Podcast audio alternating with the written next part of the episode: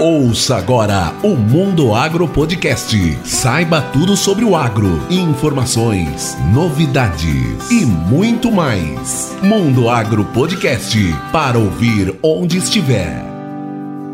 O convidado de hoje é CPO da Webpago, empreendedor, empresário aqui do Mato Grosso que tem se despontado na parte de inovação e tecnologia, tem dado diversas palestras falando sobre esse assunto e o principal papo de hoje, vamos falar de inovação, vamos falar de startup com meu amigo Rodrigo Paiva. Obrigado por estar presente aqui nesse bate-papo.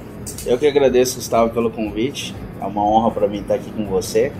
Um cara que eu admiro muito, né? Obrigado. Reconhecido aqui no Mato Grosso, em diversos lugares aí pelo seu trabalho. Então, para mim é uma honra ter aceitado esse convite. Obrigado, obrigado. Primeira pergunta que eu vou te fazer é a seguinte: o que é um CPO? Porque eu mesmo não sei o que é um CPO. Legal.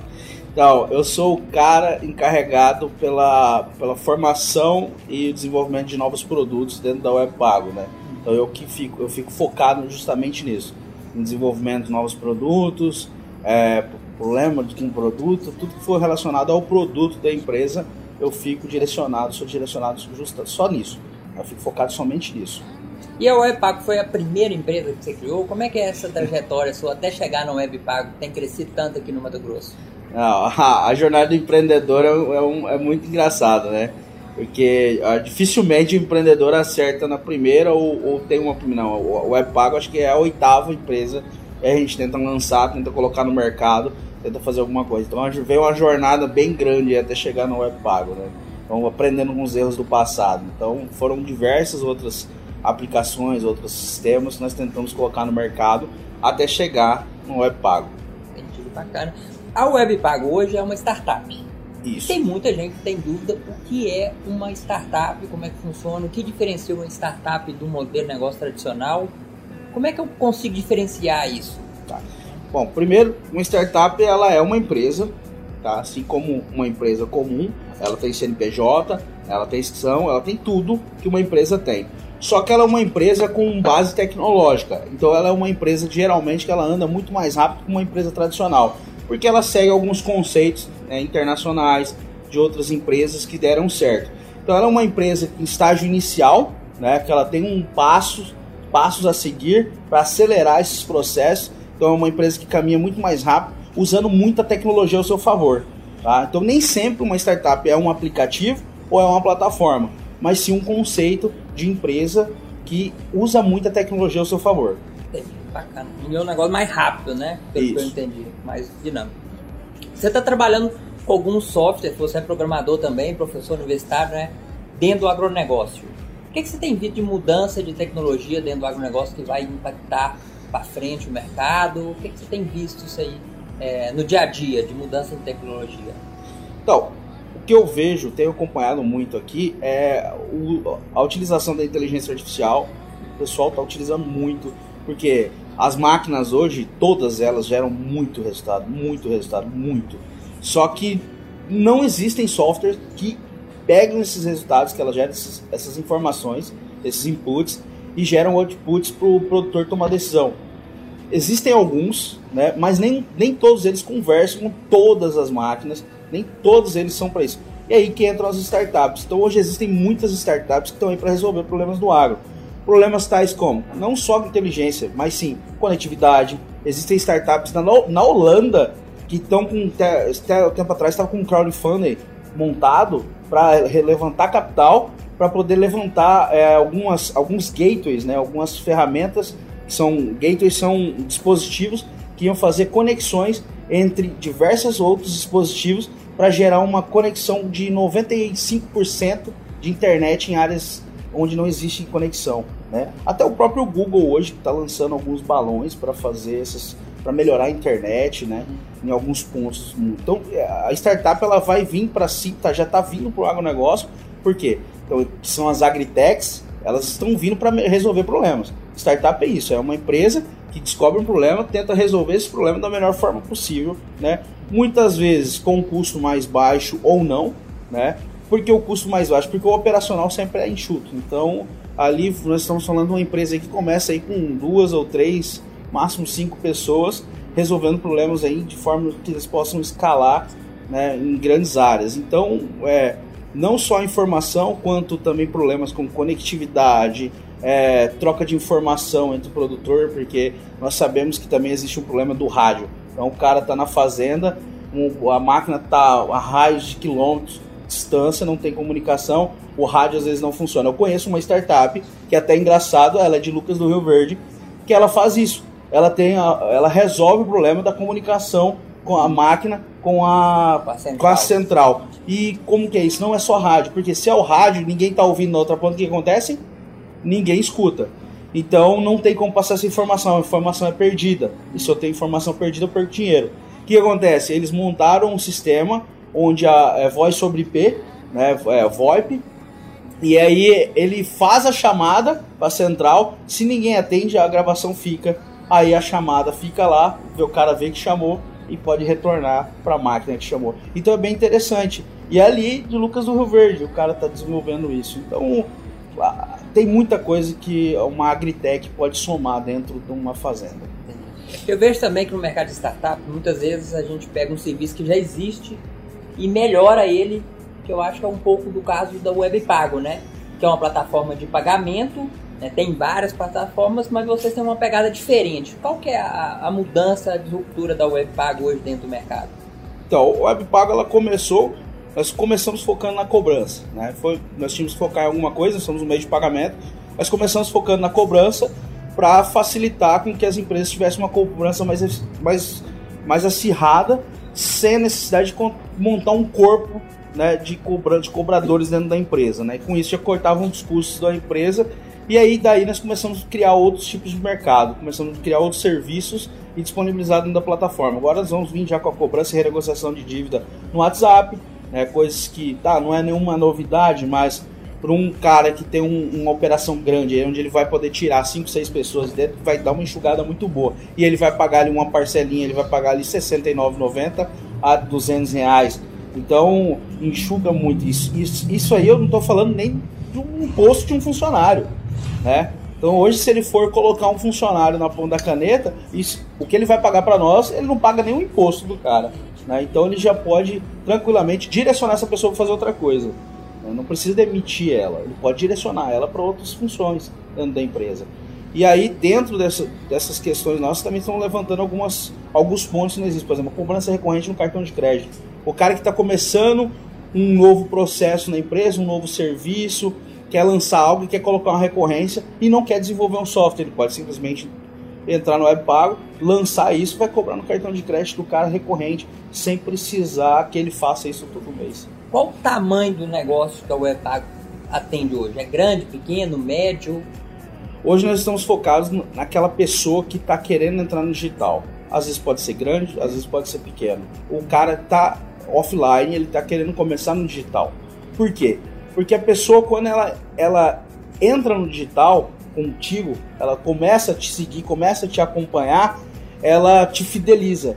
Então, se ela te fideliza, dificilmente ela vai te abandonar. A não ser que você esteja fazendo alguma coisa de muito errado para ela te abandonar. Então, hoje o nosso foco é aquela pessoa que está offline, está querendo entrar no digital. É, um do assunto que a gente sempre tem no nosso canal é mercado de trabalho. Nós estamos falando de tecnologia aqui, nós estamos falando de startup, nós estamos falando de empreendedorismo.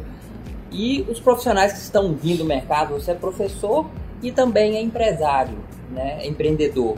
O que, que o empresário está buscando nesses novos profissionais? Quais são as características dos profissionais, vamos pensar assim, do futuro ou do presente hoje, né? Gustavo, eu, pelo que eu tenho acompanhado, né, pelo que a gente, nós temos vivido, estou viajando bastante, é, o pessoal está focando muito hoje em soft skill. Né? Existem duas habilidades do futuro, que são os soft skills e as hard skills. Né? Hard skills são habilidades que você pode medir. Por exemplo, sou programador. Você consegue avaliar isso numa prova. Você consegue me dar uma prova de um conceito e avaliar a, o meu nível de conhecimento. E os soft skills são habilidades interpessoais. Habilidades de lidar com pessoas, lidar com problemas, com estresse, né? lidar com várias formas humanas de lidar com problemas. Então, o que, que acontece? É, não adianta nada você ser o melhor programador, o melhor vendedor, o me... não adianta você ser o melhor só nessa função, só na hard skills. Você vai ter que ter os soft skills, você vai ter que saber lidar com é, lidar com equipe, lidar com pessoas. Porque nós sabemos hoje que o mundo está ficando é, muito robotizado e a relação interpessoal, relações entre pessoas estão começando a ficar complicada. Nós temos aí casos de depressão, temos diversos casos que estão levando as pessoas a enlouquecerem, a se matarem, diversas coisas, né? Então, essa relação com o cliente, porque começa a ser também com o cliente, ela está ficando cada vez mais distante. E você ainda tem que trazer processos humanizados para dentro da sua empresa. Então, eu acho que as pessoas que focarem, ela tem que ter o hard skill, mas ela também tem que só focar no soft skill. Como que ela desenvolve isso? Qual é a melhor forma de uma pessoa desenvolver isso? Executando. Executando. Executando. Ah, eu não sei falar em público. Começa a falar em público. Ah, eu não gosto de trabalhar em equipe. Cara, já está errado. Mercado de trabalho, infelizmente, não existe uma empresa de uma pessoa só.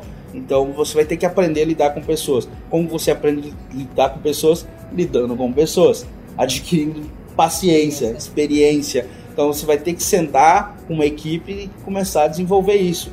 Né? É a única forma é desenvolvendo. É lógico que existem vários treinamentos, mas a melhor forma é executando. Me corrija se eu estiver errado, mas parece que o desenvolvimento da startup é muito parecido com o desenvolvimento humano, né? Tem que testar. Tem que testar. A startup ela é rápida para poder testar o produto rápido e desenvolver ele rápido, né? E trazer um, por exemplo, começar no mínimo e depois ir desenvolvendo com a necessidade do cliente. Exatamente. A gente se preocupa muito com isso. Então, eu tenho uma ideia, eu não simplesmente vou lá e coloco a ideia no mercado. Eu vou, sento com o meu cliente, porque não interessa o que minha mãe acha, não interessa o que meu melhor amigo acha. O que interessa é o meu cliente, porque eles vão ser meu cliente. É, minha mãe, cara, se minha mãe não for minha cliente, é tem alguma coisa muito errada com a minha ideia. Mas é, a venda é muito diferente quando você sai para brincadeira na, na rua. Né? Então você tem que vir conversando com seu cliente a todo momento, cara. É, é difícil, você não consegue agradar todo mundo. E a startup tem essa questão, ela sempre está do lado do cliente, buscando, tentando, medindo essas informações. Existem várias KPIs que a gente pode estar tá ali analisando, várias métricas, para saber como que está essa relação. Né? Então, sempre trazer o cliente para perto da gente e ouvir bem. Então, a ouvidoria é muito importante. Bacana, bacana. E para finalizar nosso bate-papo hoje, se fosse para você dar uma dica sobre empreendedorismo, sobre desenvolvimento de pessoas, pro, pro público que está sempre me assistindo, falando de agro, falando em se desenvolver, falando em ter novas ideias, falando em ganhar dinheiro, realizações. Que dica que você daria com a experiência que você tem hoje, que já montou várias empresas, já começou projeto, parou, montou novos projetos e tem tido sucesso aí, tem sido uma referência pra gente aqui no Mato Grosso? A pessoa ela não pode se limitar, ela tem que estar com a cabeça aberta, tem que passar por um processo de abrir a mente e ver que as coisas são mais fáceis do que parecem. É lógico que você assistir palestras de empreendedores que deram certo, na, na, vários aí, o Flávio Augusto, qualquer um, é ótimo, é experiência e tal. Só que a maioria deles, eles não contam de fato o processo. Então, é importante para você ver o caminho que eles trilharam, mas nem sempre esse caminho vai servir para você. Então, é bom você procurar aprender com o erro dos outros, que é, é, o mais importante. O cara, o cara esperto é aquele que aprende com o erro. Né? Não adianta você só aprender com o sucesso, tem que aprender com o erro também, que é muito importante. Então, abre a cabeça, porque hoje nós podemos montar negócios. Não precisa ser, você não precisa ser programador, você não precisa contratar um programador. Para você testar uma ideia, você pode testar com várias ferramentas que nós já temos no mercado hoje. Então, faz o seguinte: sabe quem você tem que trazer de sócio da sua empresa? Traz o Google como sócio, entra no Google, pesquisa ferramentas para várias e várias e várias coisas que já existem. Hoje tem ferramenta. Ó, ontem mesmo eu descobri uma ferramenta que chama é, é, ZapChat. Cara, eu não conhecia essa ferramenta. É uma ferramenta sensacional. O que, que ela faz? O, chat no WhatsApp. O que, que isso tem de diferenciado? Então, ela faz a gestão do, do chat do WhatsApp. Como isso? O cara vai lá, digita, é, eu passo meu contato pro Gustavo. O Gustavo é o atendente da empresa. O Gustavo vai e fala com esse cara. Eu tenho histórico do que o Gustavo falou com esse cara, que horas o Gustavo falou, e se, se o Rodrigo entrar lá e falar com o mesmo, o mesmo cliente, fica lá que foi o Rodrigo que falou, que horas que ele falou, posso enviar o arquivo, posso gerar relatórios disso. Então é uma ferramenta. Para é um mim CRM, começar a ter né? é um CRM, CRM, que eu posso começar a utilizar por 100 reais, 80 reais. Então não preciso envolver nada para fazer um atendimento.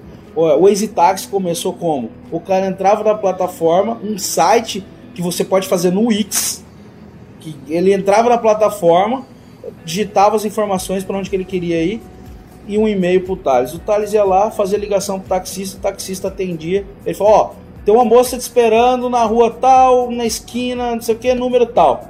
o taxista ia lá e passava e pegava. Ele não tinha nada. Então, você vai vendo um histórico de empresas que começaram quase sem nada, com uma ideia, uma casca de ovo, né? Eu vejo muito isso nas startups, né? Não é que você tem que investir para ganhar dinheiro, tem que investir porque o negócio cresceu. Mas primeiro você tem que ter a ideia girando, o concurso simples, testando ela, tendo essa experiência do usuário para depois pôr dinheiro mesmo, para depois gerar o software, para depois gerar aplicativo. Tem muita gente que atropela isso, quer gerar o aplicativo antes de resolver o problema do cliente, né? Aí chega lá, o aplicativo não atende, e aí? Já gastou dinheiro. Já gastou dinheiro. Então, é, é muito mais isso, é aprender a conversar com pessoas. O que é importante também na, de aprender para começar o seu negócio, assim, ouça mais e fale menos quando estiver falando com o cliente. Bom demais. Rodrigo, prazer estar aqui batendo papo com você. A gente convive no dia a dia, mas é sempre bom a gente estar mais próximo e falar de negócio. Você é um cara inteligente, está sempre aí aparecendo para o Sebrae, fazendo eventos. Tá ligado no mundo de startup, né? E como tá no Mato Grosso, tá por dentro do que tá rolando nas startups do agro. Foi um prazer estar falando aqui com você e sempre tiver a oportunidade, vamos ter um bate-papo de novo. Vamos sim, o prazer foi meu, agradeço o convite. Obrigado. Pessoal, até mais.